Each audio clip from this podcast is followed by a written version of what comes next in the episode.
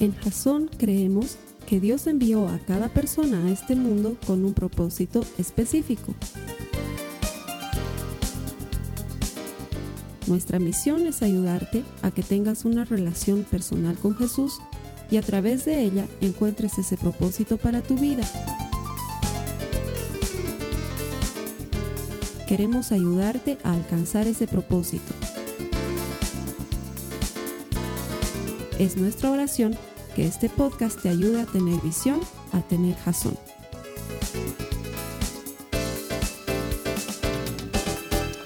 Bienvenido a Jazón y a Jazón en línea. Todo esto que hacemos lo hacemos convencidos de que Dios tiene un propósito para ti.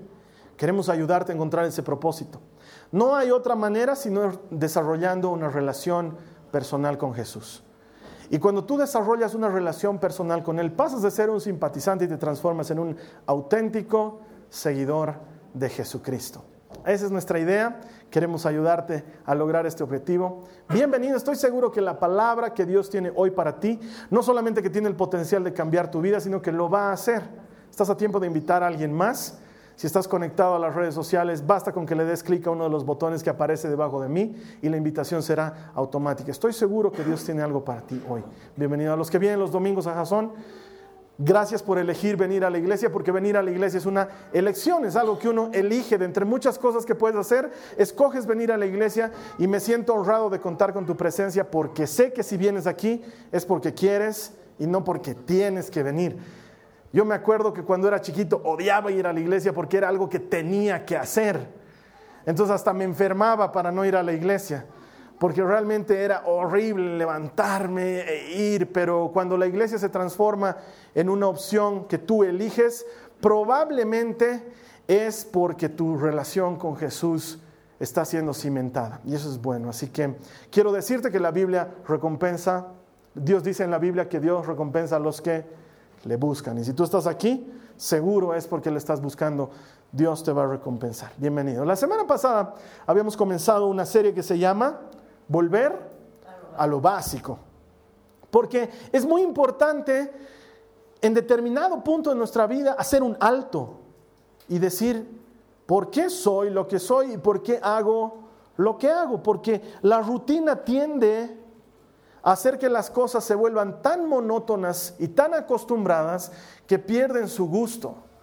Y si no hacemos esto habitualmente en todas las áreas de nuestra vida, detenernos y pensar por qué hacemos lo que hacemos y reencontrarnos con nuestra pasión, probablemente terminemos por abandonar muchas cosas.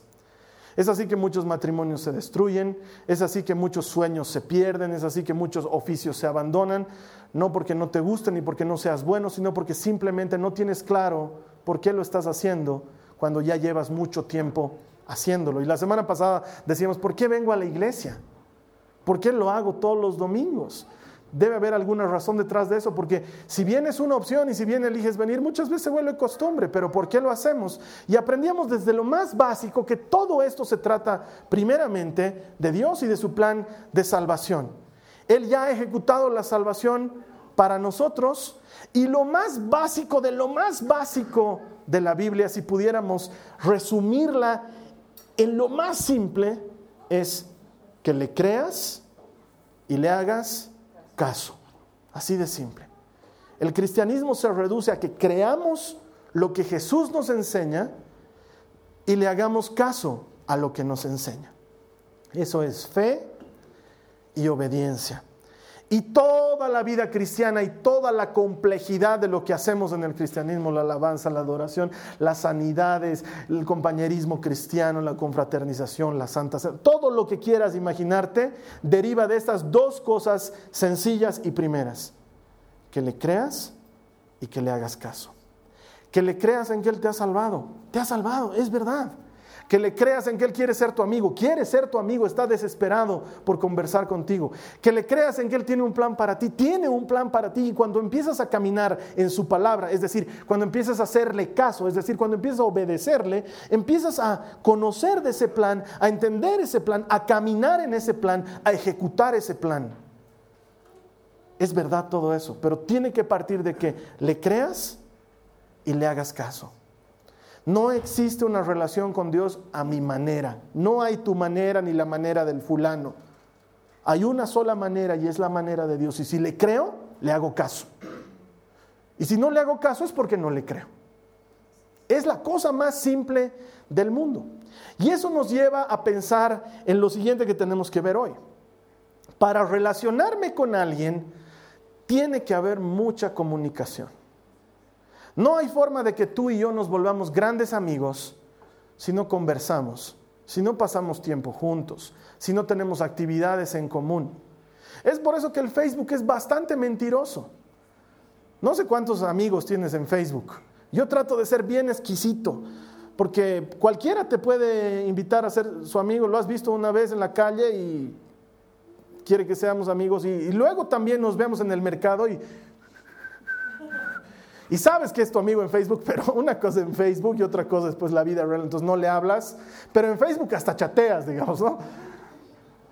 Facebook es bien mentiroso, las redes sociales son bien mentirosas, nos dicen que estamos conectados con mucha gente. Y la verdad es que los mismos estudios científicos dicen que una persona a lo largo de su vida podría considerarse exitosa en las relaciones si hace verdadero contacto con al menos 30 personas, verdadero contacto. Es decir, que hayan 30 personas que sepan qué me gusta y qué no me gusta. Que hayan 30 personas que conozcan más allá de mi estado civil declarado la relación que tengo con mi esposa, qué clase de papá soy con mis hijas, cómo me desempeño como profesional. ¿Soy un buen hijo con mis padres o soy un hijo hablador?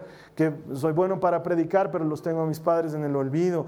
Llegar a que 30 personas te conozcan a ese nivel, según los estudios de las estadísticas, dice que es un nivel de éxito. La mayoría de nosotros pasamos el mundo intrascendentemente. Si queremos desarrollar una relación con alguien, tenemos que pasar tiempo con ese alguien. Te debes acordar la primera vez o la segunda vez, no sé, cuando empezaste a tener chico o chica. Los más jóvenes no van a entender esto, porque eh, eh, cuando yo era chango, no había celular. Entonces no había WhatsApp, ni mensajitos de texto, ni Viber, ni nada por el estilo. Tenías que esperar un momento elevado en la noche para que la tarifa de teléfono sea más baja y entonces ahí te colgabas del teléfono. ¿Y por qué hacías eso? Porque años antes no había límite de consumo.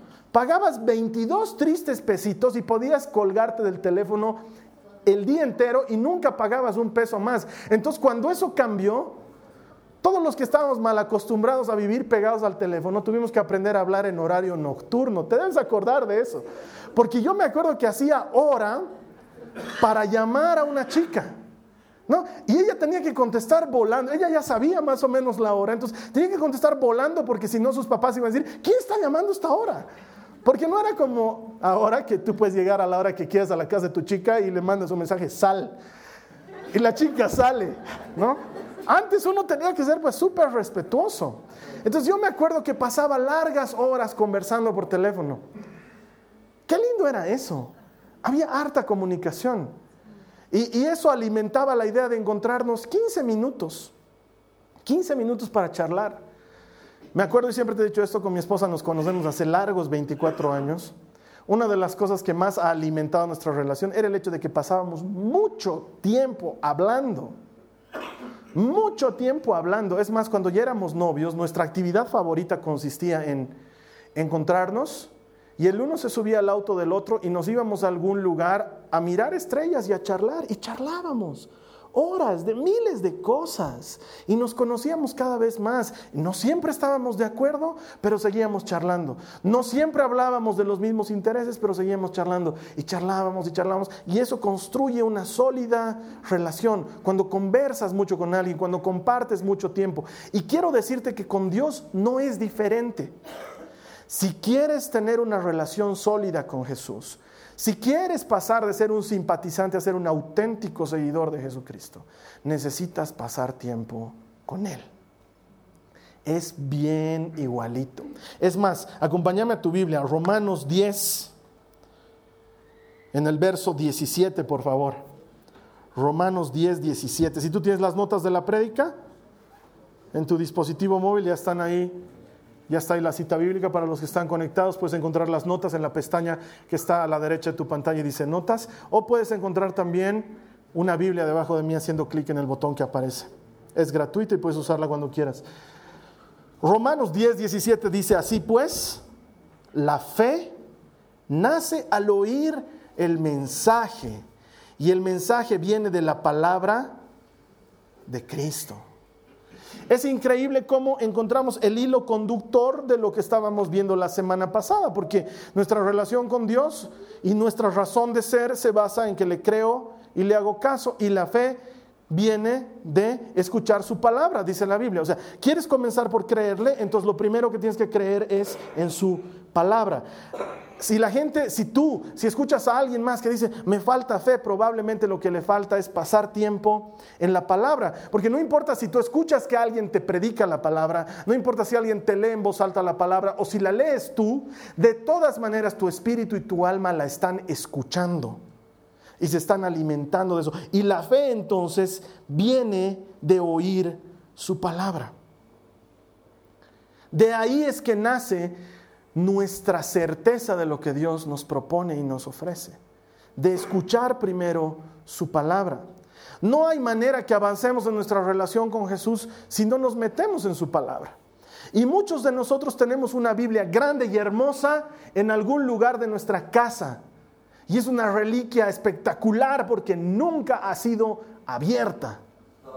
Está ahí de adorno, es un regalo que alguien le dio a mi papá y mi papá me lo dio a mí. O viene de la época de mi tatara, tatarabuelo, vas a tener cuidado. No vayas a abrir la Biblia porque se va a romper sus páginas. Es súper antiguo y está ahí de adorno.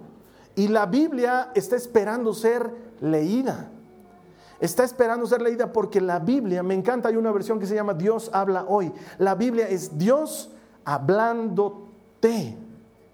No es un libro de historia, no es un cuento, no es una novela, menos gráfica, algunos esperan que tenga dibujitos y como no tiene dibujitos, qué aburrida.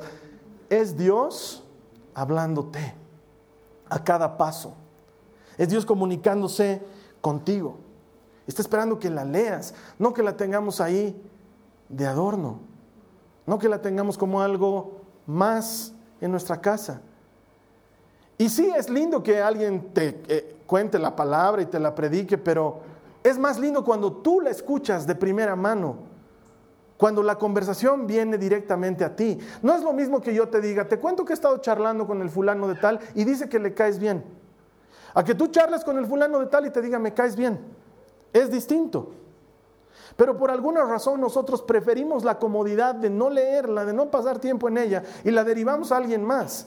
Y un tiempo atrás utilizaba un ejemplo que no a muchos les gusta, así que advertencia, lo que viene a continuación es asqueroso. Advertencia, lo que viene a continuación es asqueroso. Están advertidos. Resulta ser que eres invitado a un almuerzo buffet, de esos en los que tú puedes servirte todo lo que quieras. Y hay de todo. Hay tres tipos de arroces, fideos, guarniciones, carne, pescado, pollo, mariscos. Todo está ahí para que te sirvas. Y al medio hay una papilla en un bowl grandote, una papilla. Y toda la gente pasa y se sirve algo. Y cuando ven la papilla, nadie se anima porque es como cerelac, pero tiene unos puntitos rojos. La gente no se anima. Y al final tú dices, finalmente debe ser pues una salsa para las carnes, entonces te sirves un par de carnes, tu chulete cerdo y te sirves de la papilla. Le pones ahí una buena porción. Y por si acaso te acercas al que está ahí en la mesa, al maestresala, y le dices, disculpe, ¿la papilla de qué es? Y le dices, ah, señor, lo que pasa es que nosotros sabemos que muchos de nuestros clientes detestan eso de estar masticando y lo difícil que es, hay carnes duras, a veces se vuelve complejo. Entonces, un grupo especializado de nuestros chefs ha servido varias de las cosas que usted ve aquí en su plato, la ha masticado previamente y la ha puesto en este bowl para que usted se ahorre el trabajo de tener que masticar y ya simplemente se la trague y la disfrute. Es asunto terminado. Les he dicho, les he advertido, viene algo asqueroso, les he dicho. Jamás te servirías eso, ni siquiera dirías, a, ah, a ver, haré la prueba. No, porque es asqueroso. Pero por alguna razón preferimos que otro nos mastique la Biblia antes que la mastiquemos nosotros.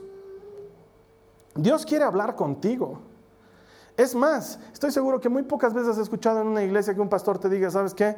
No importa lo que yo digo, anda a tu casa, ora, preguntarle a Dios, lee tu Biblia y ve qué dice Él, porque yo puedo estarme equivocando, pero Dios nunca. Su palabra es eterna, permanece para siempre.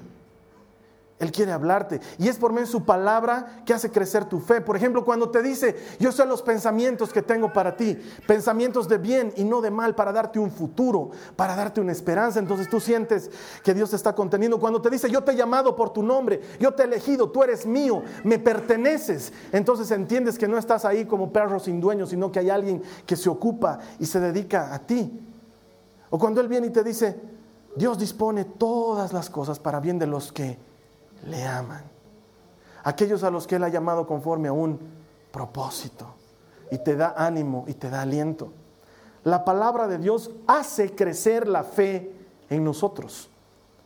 Es el primer elemento necesario en nuestra relación con Dios.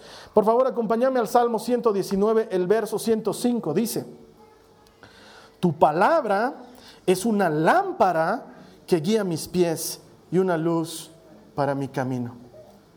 ¿Alguna vez te has sentido perdido, extraviado? Qué horrible es esa sensación de no saber dónde estás. Te he contado de esa vez que cuando me fui de luna de miel con mi esposa nos fuimos a Disney. Muchos años antes yo había vivido un tiempo en Orlando, entonces según yo conocía bien Orlando, porque había vivido ahí, había estudiado ahí, etcétera y demás.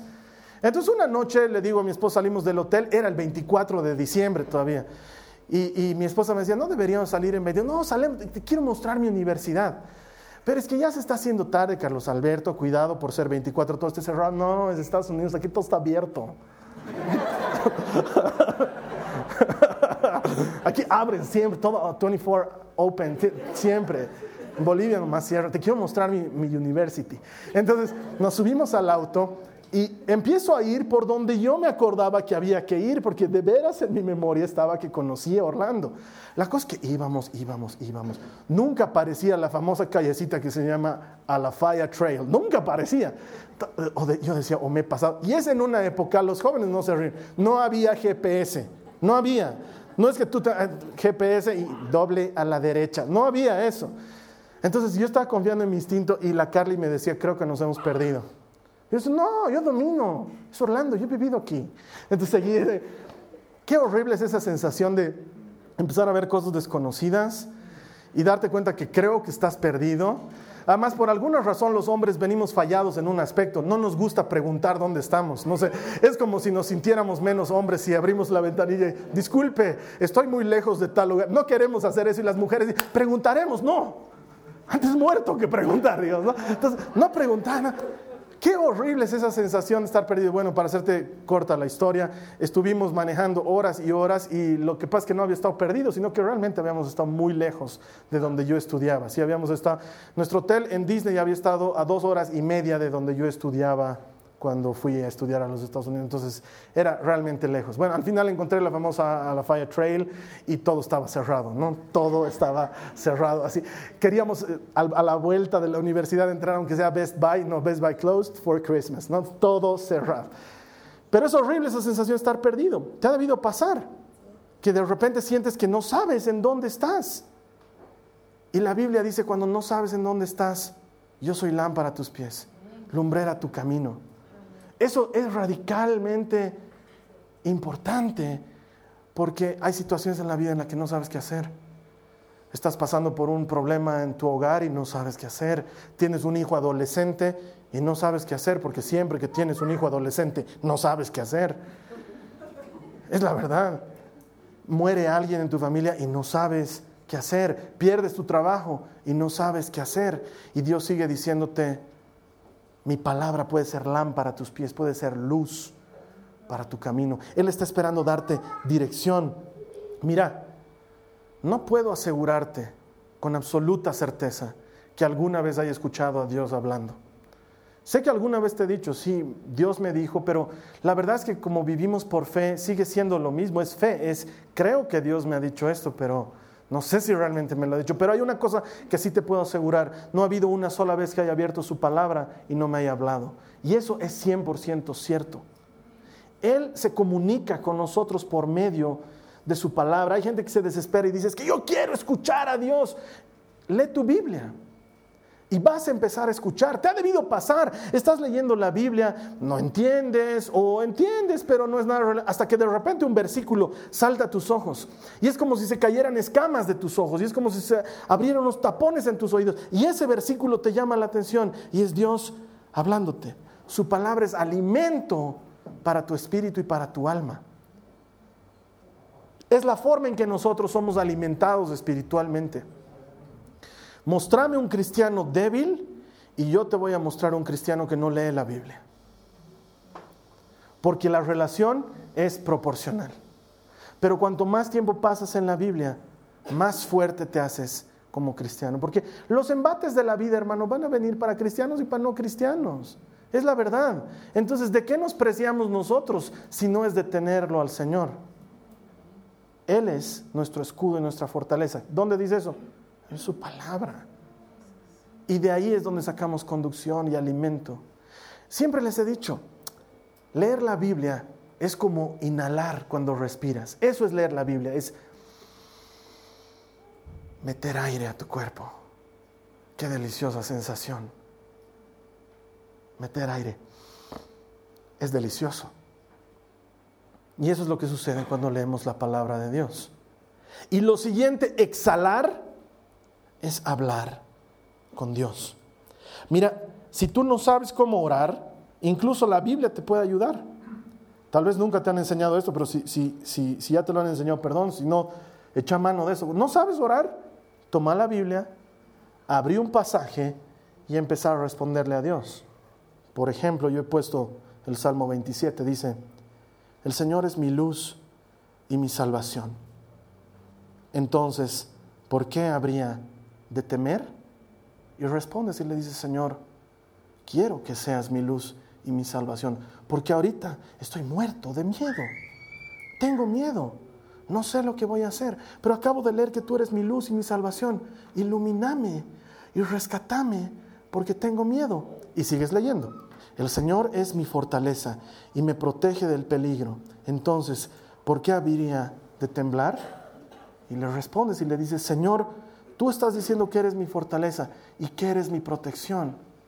Te pido que traigas paz a mi vida. Y te garantizo que no han pasado ni dos segundos y tu vida empieza a sentir lo que la Biblia dice que está pasando. Porque hay gente que dice, que no sé cómo orar, Carlos Alberto. Puedes hacerlo así. Porque la oración debería ser un diálogo. Entonces, leer la palabra es inhalar y orar es exhalar. Si tú sientes que tu vida está medio chueca, medio dura, medio adormilada, es porque no estás pues respirando adecuadamente en términos espirituales. A ver, empezá a aguantar la respiración. Aguantala. Y hazlo cada rato además. Todo el día, sostenidamente, todos los ratos. ¿Qué estás haciendo? La prueba de algo que me ha hecho el Carlos Alberto. Hazlo. Vas, la media hora ya vas a estar indispuesto, vas a estar mal. Porque es así cuando uno no respira adecuadamente. Pero si respiras normalmente, tu cuerpo funciona normalmente. Ok, el cristiano necesita lo mismo, necesita inhalar, leer la palabra de Dios y exhalar, hablar con Dios, conversar con Él. Mira lo que dice la Biblia en Filipenses 4, en el verso 6. Dice, no se preocupen por nada. En cambio, oren por todo. Díganle a Dios lo que necesitan y denle gracias por todo lo que Él ha hecho. Es la receta de Dios. Fe viene del oír. Yo le creo a Dios. Dios dice que tengo que hablar con Él. Me dice, no te preocupes por nada, más bien ora por todo. Y entonces la cosa empieza a funcionar. Inhalo, exhalo. Leo, oro. Leo su palabra, hablo con Él. Carlos Alberto, lo que nos estás hablando es muy básico. Lo sé, la serie se llama Volver a lo básico. Lo sé. ¿Y por qué nos estás hablando de eso? Porque creo que nos falta lo básico. Porque como cristianos nos entretenemos en todo lo otro y nos olvidamos de la esencia de ser cristianos. Y para que nuestra comunicación entre en la esencia, tengo que leer la Biblia y tengo que orar. Es más, el Evangelio registra más veces que Jesús se haya apartado a orar que milagros o prédicas juntas. La Biblia nos dice muchas más veces que Jesús oraba que que Jesús predicó o que sanó a un enfermo. Jesús mismo entiende y encuentra en la oración la disciplina, la terapia de un soldado firme. Entonces necesitamos recuperar exactamente lo básico. Y lo increíble es que podemos orar en cualquier lugar. Siempre les digo esto, hasta antes de Jesús no era así nomás la cosa. Teníamos que esperar que el sacerdote purifique y para eso había que hacer un sacrificio y era una vez al año y sin embargo todos los días tú tenías que ir con tus palominos y tus cabritas al templo y no era así nomás la vida. Pero desde Jesús las puertas están abiertas.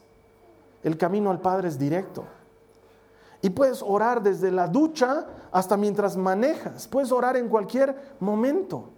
Y Dios no dice, no, pues hijo, tapate, si vas a venir a orar, tapate. Ay, digamos, ¿no? No es así. Y puedes orar en tu cama antes de dormir. Y puedes orar al despertarte. Y puedes orar antes de entrar a una entrevista importante. Puedes orar mientras estás acompañando a alguien en un momento difícil. Puedes conectarte con Dios. Él sigue diciendo, llámame y te responderé. Y si le crees, le haces caso y empiezas a conversar con Él. Pero quiero decirte que nada reemplaza, nada sustituye el momento de oración a solas con Dios. Porque venimos a la iglesia y oramos y antes de comer nuestros alimentos bendecimos los alimentos y oramos. Pero nada sustituye ese momento a solas de intimidad en el que compartimos mi corazón con tu corazón y nos conocemos. Hay un momento de intimidad. Si Dios respondiera a tu oración en este momento, vamos a hacer de cuenta, no vamos a tomar en cuenta tu vida de oración, tu oración la última semana. Lo que has estado orando esta última semana.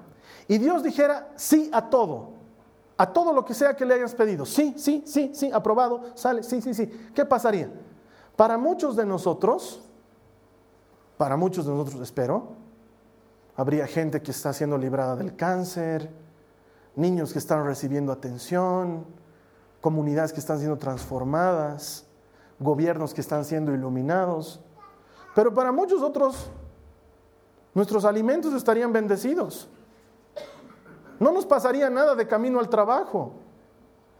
Que por cierto, el 90% de las veces es así sin orar. Nos iría bien en nuestro próximo viaje. Porque nuestros tiempos de oración son cada vez menos y cada vez menos importantes. Me conformo con que otro ore por mí. Es más, le derivo a otro la responsabilidad de orar por mí. Hermano, orámelo. Porque dentro tuyo sabes que tú no estás orando.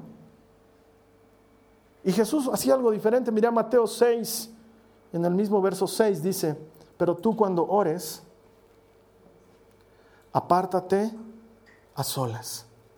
Cierra la puerta detrás de ti y ora a tu Padre en privado. Entonces tu Padre, quien todo lo ve, te recompensará. Nada reemplaza ese tiempo en el que cierras la puerta y hablas con Él en privado. Y no tiene que ser necesariamente en tu cuarto, porque yo sé que cuando eres padre de familia o madre de familia, el lugar menos indicado para orar es tu cuarto, porque no puedes, ¿no ven? Cuando entras a tu cuarto, mami, mami, mami, mami, mira, mami, mami, mira, mira, mira, mira lo que hago, mami, mami, mami. Peor si quieres orar. Pero no necesariamente significa la puerta de tu cuarto. Puedes salir a dar una caminata por la cuadra de tu casa tú y Dios a solas. Puedes levantarte 15 minutos antes en la mañana. 15 minutos antes, no te estoy pidiendo que ores dos horas, 40 minutos. 15 minutitos. Y te pones tu buzo y como quien sale a trotar, sales a hablar con Dios. Puedes entrarte al baño. Estoy entrando al baño, el único lugar de privacidad en el mundo, si es que entras sin tu teléfono. Sí, porque por alguna razón sucede cada cosa extraña últimamente con el teléfono y el baño. Eh, no entiendo cómo a la gente se le cae el teléfono al baño. ¿Qué hacía el teléfono en el baño? Es una gran pregunta. Se me ha caído al inodoro. ¿Por qué? ¿Qué estabas haciendo? No me digas, digas, o sea, ¿cómo se te puede caer? No, no entiendo, no me explique y no quiero saber. Entra a solas. Habla con Dios. Encontrar la disciplina y el momento de apartar un lugar para cerrar la puerta y hablar con el que mira lo secreto. Y la Biblia dice que si haces eso, el que lo ve todo, te recompensará. Es absolutamente básico leer la Biblia y orar, pero es lo que transforma la vida del cristiano. No me imagino, ni conozco, ni creo que pueda haber alguien que pase muchos años siendo cristiano si no se sostiene en estas disciplinas. Porque cuanto menos te comunicas con alguien, más apartado te vuelves de esa persona. Es así. Tenías un amigo que era tu yunta, como decimos, ¿no? Uña y mugre. Así decimos aquí en Bolivia. Y de repente se va a vivir a otro país. Entonces ya no hacen cosas juntos, ya no hablan muy a menudo. Y pese a que vivimos en la era de la comunicación, ya no se comunican mucho. Y entonces cuando te vuelves a ver, algunas cosas han cambiado. Y conforme van pasando los años y la comunicación ha disminuido, te vas dando cuenta que ya no tienen cosas en común. ¿Por qué con Dios iría a ser diferente? Con Dios es exactamente igual. Él sigue invitándote a que hables con Él y a que le escuches en su palabra. Es básico, es terriblemente básico, pero es lo que necesitamos como cristianos. Y mi idea este año, te lo he dicho hace un momento, te invito a que, te forme, que formes parte de esta idea, es que incrementemos la cantidad de oportunidades de oración que tengamos como iglesia. ¿Por qué? Porque también sé que orar es difícil. Sé, da flojera, te vence el sueño, se incrementan las responsabilidades. Justo dices, ok, la palabra que ha predicado ayer Carlos Alberto me ha tocado, me voy a levantar 15 minutos antes y llegas el lunes a tu oficina y tu jefe te dice, te cuento que hemos ganado un proyecto grande, desde ahora vamos a tener que venir todos media hora antes a la oficina. Y tú pensabas regalarle 15 minutos a Dios y ahora tienes que darle media hora a tu oficina. Eso significaría levantarte 45 minutos antes. Olvídalo, amigo. Búscate otro tonto amigo. Entonces ya no, pues no ve. Dices, ah, no, iba a orar justo, iba a orar, ya ni modo. Voy a orar en las noches. Y en las noches llegas, estás cansado, charlas con tu esposo, charlas con tu esposa, está dando Rambo en la tele, ¿no ve? Entonces, entonces, yo sé que es difícil orar, sé. Por eso vamos a incrementar la cantidad de oportunidades de orar juntos, con el objetivo, con la meta de que esto te incentive a tener una vida de oración más frecuente. Pero quiero decirte que la oración de Jasón no reemplaza tu oración personal. Que la oración, las, las que hagamos en Jasón, no reemplaza ese momento en privado. Es como que con tu esposa, la pases en, en cócteles y en cenitas y en el rami del club y en las reuniones de la familia y luego estás llegando a tu casa y tu esposa te dice, ¿cuándo vamos a pasar tiempo juntos? Y tú dices, está loca? Todo el rato estamos juntos, estamos con su familia, estamos en el club, estamos en el cóctel, estamos en el run. Entonces la miras con cara de, ¿cuán más juntos? ¿no? O sea, no me he apartado de tu lado ni un minuto. Pero lo que pasa es que las mujeres son distintas a los varones y dicen, no, es que quiero a solas, nosotros. Lo mismo pasa con Dios. Estoy en la iglesia, en el congreso, en la maratónica, en esto, en el otro, en una iglesia, en otra, le meto por todo, me lleno y Dios dice, ok, te estoy esperando en la casa, mi amor. porque en todo lado, estás en todo, sí es verdad, pero el tiempo a solas, el tiempo junto, eso nada lo reemplaza. Y este año vamos a perseguir esa meta. Y la segunda es, vamos a hacer una iglesia que lea más la Biblia. Si tú te has descargado esta aplicación que te he pedido que te descargues, que es gratuita para cualquier dispositivo móvil del planeta, entonces has encontrado que ahí puedes leer la Biblia en cualquier momento. Porque antes, cuando enseñaba Biblia, siempre tenía este gran pretexto de la gente, hermanos, que mi Biblia es bien pesada. no entra en mi cartera y es la única Biblia que tengo y es cara la Biblia. Quisiera comprarme otra, pero es cara y esta es la única que tengo. No puedo andar con mi Biblia a todo lado, hermano. Ok, esos tiempos pasaron. Ahora la Biblia es gratis, no pesa nada y entra en hasta el más triste Windows Nokia Phone que exista. ¿Sí? entra. Entonces, descárgatela y vamos a hacer una cosa. No lo vamos a hacer todos, no es obligatorio como nada en Jason, pero los que quieran, nos vamos a reunir un par de minutos al final para que les enseñe a sumarse a un plan de lectura bíblica. Estas Biblias lo que contienen es además un plan de lectura, de manera que tú te suscribes al plan y el plan te enseña cómo leer, cuándo leer y cuánto leer. Porque hay gente que dice, quiero leer hermano, pero no sé hasta dónde leer. Ok, el plan te dice cómo. Y hay una infinidad de planes. Y te voy a enseñar cómo hacerlo y te vas a anotar al plan. Y hasta los planes tienen recordatorios. Y tienen hasta recordatorios odiosos de esos que no has leído tu Biblia, no has leído tu Biblia, no has leído tu Biblia, lee tu Biblia, lee tu Biblia. Y tú puedes encima de eso, puedes cambiarlo para que sea más chinchoso o menos chinchoso. Es más, puedes grabarte tú un tono de voz que diga, me voy a ir al infierno. Entonces, que te diga, no has leído tu Biblia, me voy a ir al infierno. y que te meta miedo. No sé, es un tema personal. Pero este año, este año no puedo seguir adelante si no oras y no lees tu Biblia. Así que es lo que vamos a hacer este año. Por eso la serie se llama Volver a lo básico. La siguiente semana te voy a estar esperando aquí porque vamos a hablar de lo básico de ser iglesia, ¿sí? Y si conoces Jasón lo suficiente, te has debido dar cuenta que Jasón es una iglesia bien distinta.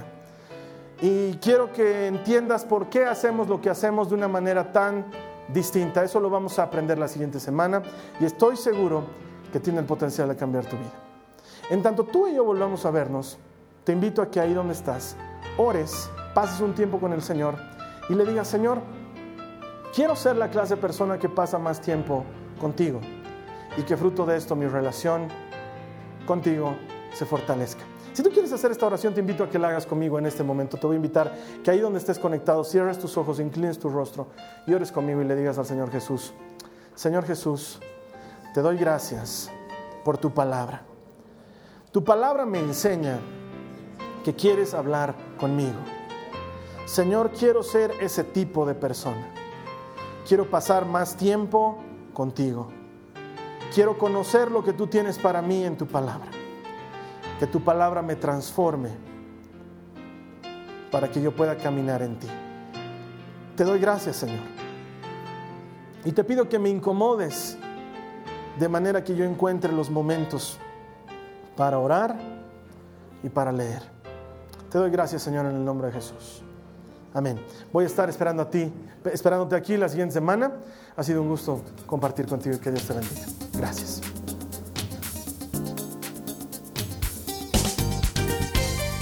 Esta ha sido una producción de Jason Cristianos con Propósito. Para mayor información sobre nuestra iglesia o sobre el propósito de Dios para tu vida, visita nuestro sitio web www.jason.info. Allí encontrarás muchos recursos para animarte en tu relación con Dios, enseñanzas, nuestro blog, prédicas y mucho más. Te lo deletreamos www.jazon.info. También puedes visitarnos en nuestro sitio en Facebook www.facebook.com barra Que Dios te bendiga abundantemente. Muchas gracias.